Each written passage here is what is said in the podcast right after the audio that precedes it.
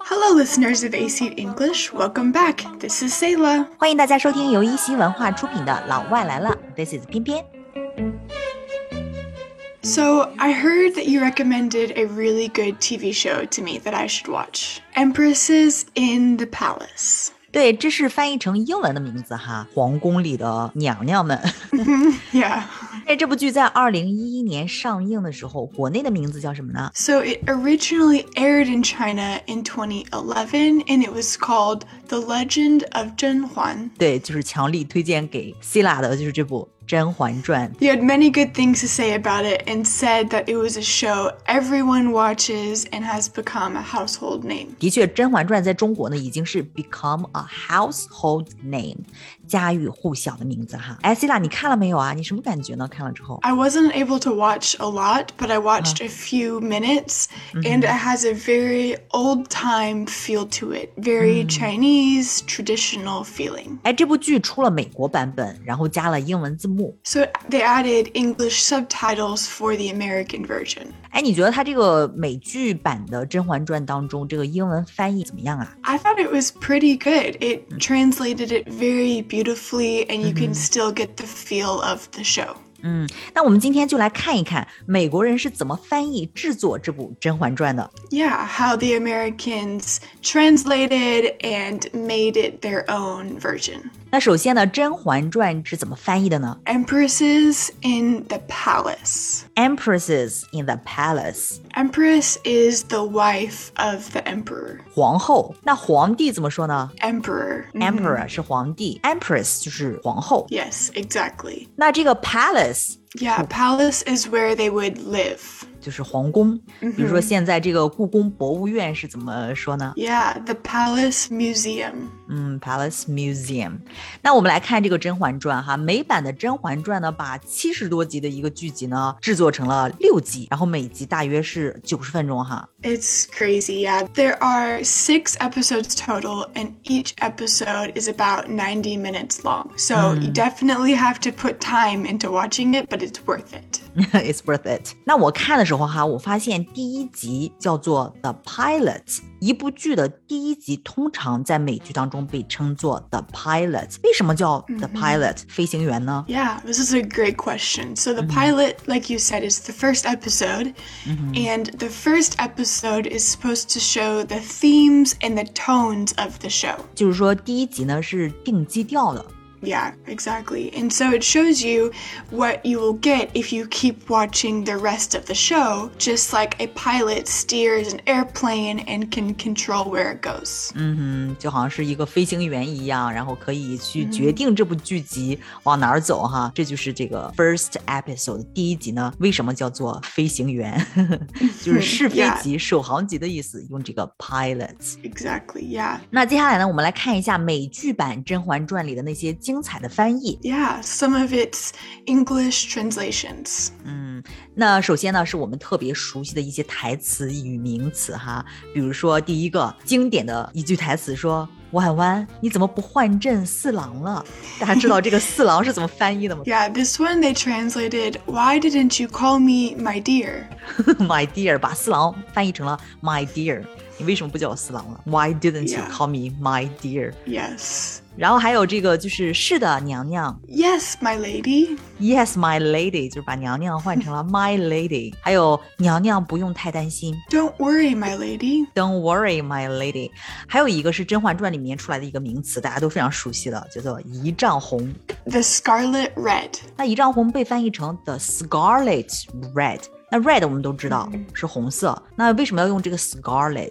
Scarlet is a very brilliant, very bright red color. 嗯，就是猩红色、绯红色，非常亮、非常非常明显的一种红色。 Yes, scarlet. And in history, it was often worn by bishops in the Catholic Church. 嗯，在西方的历史上呢，是天主教的这个主教会穿这个 scarlet 这个颜色，所以加了一层宗教的含义啊。 Yeah, so it is often associated with religion and devotion and sacrifice too. 嗯，这个一丈红如果翻译成 the scarlet Scarlet Red，可以说翻译的是非常的信达雅。你看在 Yeah 剧中呢，这个华妃说什么呢？今年的枫叶不够红啊。 It's not striking enough.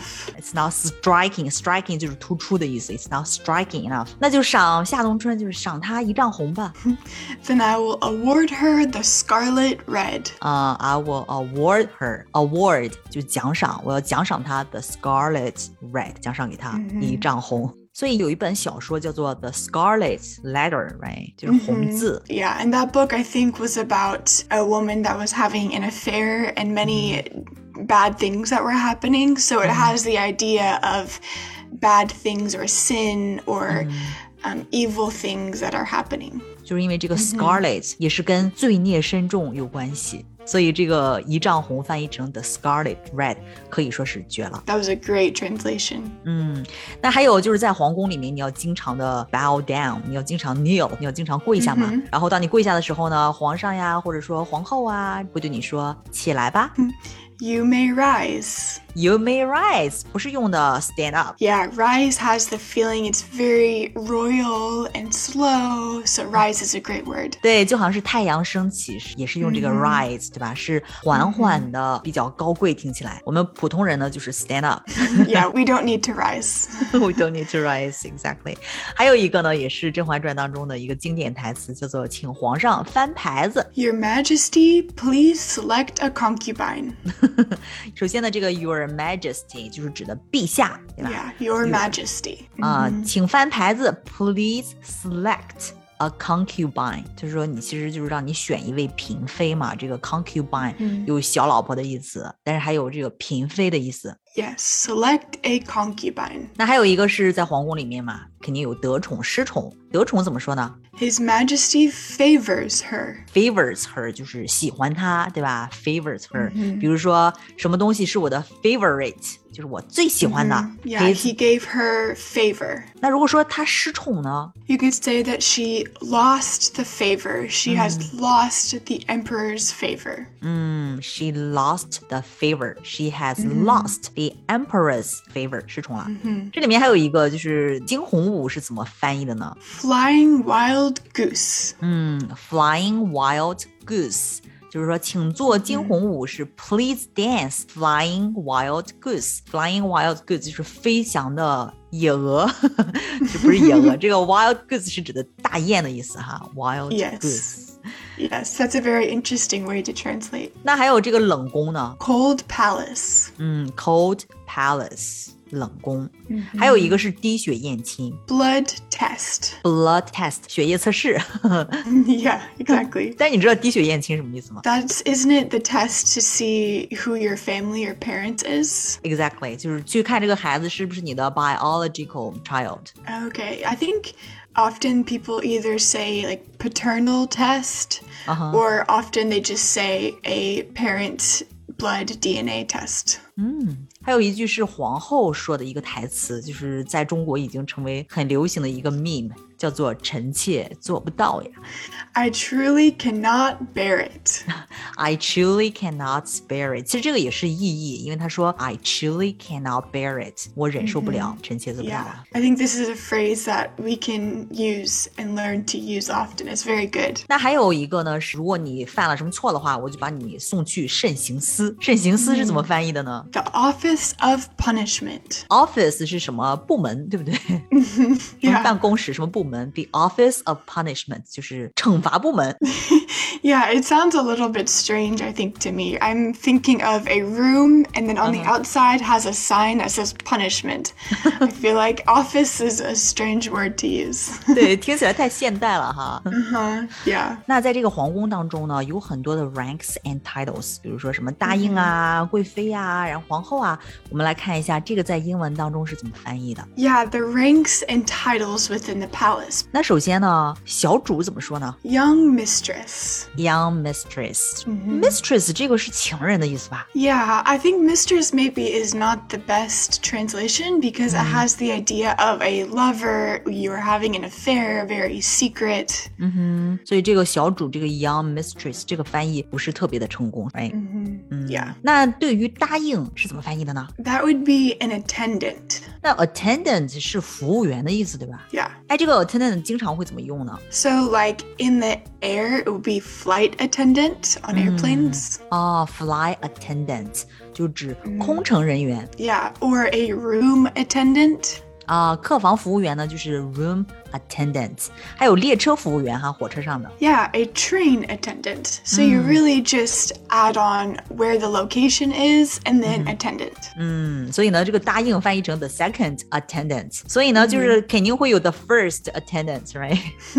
yes, exactly. 就是常在，常在被翻译成 the first attendant。 Yes, the first attendant. 那再高一点的这个 rank 或者 title 呢，是叫做贵人 Noble lady. noble lady。noble 本身就是指贵族的啊。 hmm 再往上的一个 rank 或者 title 是嫔 Concubine.